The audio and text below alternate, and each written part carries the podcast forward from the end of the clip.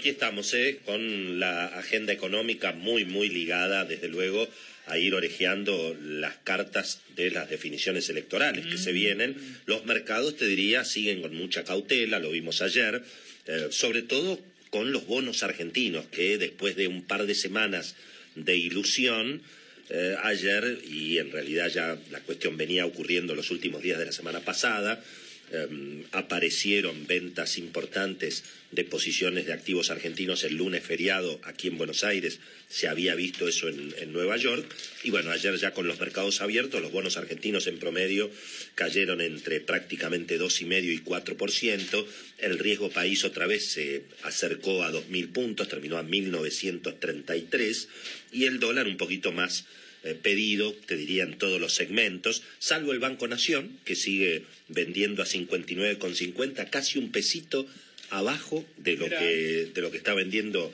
las casas de cambio, que ayer vendían a 60,40, se llegó a operar casi hasta 60,75 en el home banking, y las versiones del dólar sin regulación a través del arbitraje de bonos, con la caída de los bonos, también se hicieron más caros, 69,30 ya el contado con liquidación, acercándose otra vez a 70, y prácticamente 63, 64 el dólar en el, en el blue, se operó 63,50 hasta 64 también. Y todo, Marcelo, en función de lo que se viene conversando, de la muy buena nota que realmente eh, tuvimos con Rodolfo Santangelo, donde prácticamente se, pusieron las cosas en, el lugar de donde hoy se están discutiendo, porque efectivamente acá la, discusión y la incertidumbre, eh, lo volvemos a repetir, es qué va a pasar eventualmente el 28 de octubre si hay una definición en primera vuelta e incluso, digamos, si eh, se produce la sorpresa y eh, la, definición política hay que esperarla hasta el 24 de noviembre en un, en un balotaje. Pero en definitiva, esta discusión que se está empezando a insinuar entre los candidatos de la oposición, particularmente lo que está diciendo Alberto Fernández y lo que ayer salió muy fuerte a decir a, eh, Sergio Massa, haciendo referencia a un Hernán Lacunza que tiene una historia política también de buena relación con Sergio Massa, es decir, no es casualidad que Sergio Massa haya apuntado eh, contra la CUNSA en, de alguna manera, una frase que dejó muchos interrogantes, que son los que plantea lógicamente Santangelo. Es decir, cuando Alberto Fernández insiste con que el presidente está rifando las reservas, cuando ayer Sergio Massa directamente dice, le digo a Hernán Lacunza que no rife su carrera por hacerle caso a los caprichos de un presidente en términos de la venta de reservas, bueno, ¿qué es lo que se está hablando acá? Y bueno, acá se está hablando de la discusión que va a venir, Marcelo, sin ninguna duda, entre el gobierno eventualmente saliente y el gobierno eventualmente entrante a partir del 28 de octubre respecto de eh, qué hacemos con la venta de dólares. ¿Cómo, ¿Cómo está la situación? Hay una muy buena nota hoy del economista Jorge Herrera, publicada en ámbito financiero, donde aparecen los números bastante claritos, ¿no?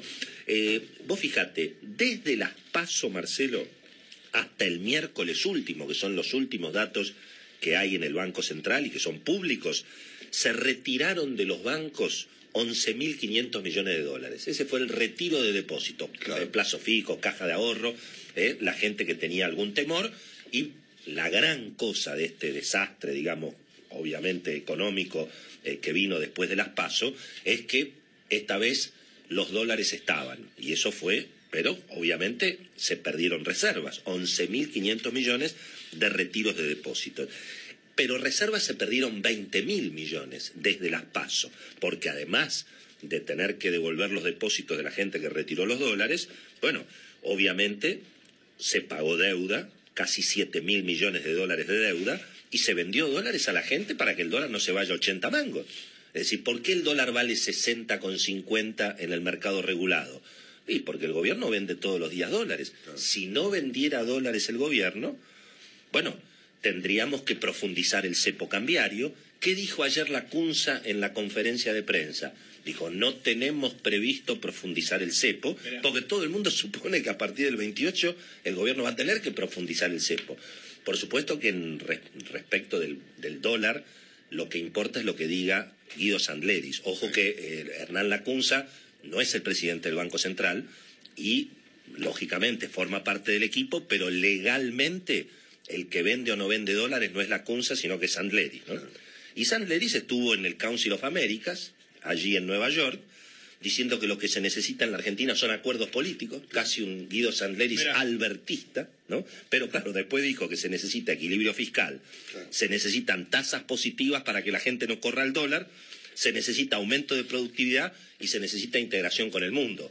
Bueno, todo eso está, como diría Marcelo Longobardi, vemos. Vemos, sí, vemos para Ahora el te voy a contar ¿no? en un segundito mi experiencia como en, en mi intento de aportarle divisas a la Argentina. Ah, tu experiencia. Ah, mirá. Mi condición de exportador. Tu, tu condición de bueno, ahora vas a contar. Muy, Exportador. muy interesante. Sí, yo exporto ahora sí. Muy interesante, muy interesante. No mucho, pero, pero he hecho una exportación. ¿Pero de qué? ¿Has ¿Qué traído, has traído, has intentado traer dólares Sí, a la Argentina? sin éxito. Pero Marcelo, tenés, te, te tienen que hacer un monumento a frente de la casa Y del bueno, gobierno. ¿Pero qué vendiste. Marcelo? Ahora, sí, Ahora va a contar. Bueno, pero finalmente, digamos, eh, vos fíjate que la- la- la- el retiro de depósitos, eso sí es importante, el retiro de depósitos frenó bastante. Tenías prácticamente 400 millones de dólares por día, esos 11.500 millones que se fueron de los bancos. 400 millones por día tenías en agosto, después de las pasos. 250 en septiembre.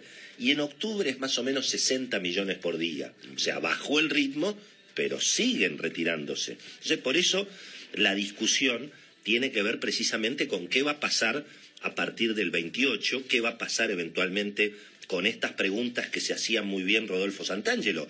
Si la oposición le dice a Macri que no venda más reservas, entonces ¿qué hacemos? ¿No se paga la deuda? Ya el equipo económico de Macri dijo, vamos a ser colaborativos, pero no vamos a hacer cualquier cosa. La deuda la vamos a pagar, es decir, Macri no se va a querer ir del gobierno eventualmente con un default. Eh, ¿Qué hacemos con la gente que retira los depósitos en dólares? ¿Le devolvemos los dólares o ponemos un corralito? Eh, ¿Qué hacemos con el precio del dólar? Porque si el Banco Central no va a vender reservas, y bueno, entonces obviamente la devaluación se va a profundizar. Hay quienes suponen que la oposición prefiere que la devaluación se le profundice a Macri y que no la herede eventualmente Alberto Fernández si gana las elecciones. Pero toda esta incertidumbre, Marcelo, y bueno, es lo que está mandando lógicamente el riesgo país casi a 2.000 puntos, es lo que está generando las caídas en los precios de, los activos argentinos y por supuesto es lo que está generando la incertidumbre en términos, en términos económicos. Y la percepción que hay, Marcelo, es que obviamente en este clima de desacuerdos va a ser muy difícil que la Argentina haga una negociación de la deuda amigable a la uruguaya. Casi te diría que si va a ser una negociación a la uruguaya, me parece que va a ser una negociación a la uruguaya con el estilo de Obdulio Varela, Marcelo. Mirá. Hacha y tiza. ¿eh? pierna fuerte y a quebrar, Mirá como vos. Diego Godín, como Josema Jiménez. ¿eh? Va a ser una negociación a la uruguaya, pero a la- al estilo del fútbol uruguayo. Mirá.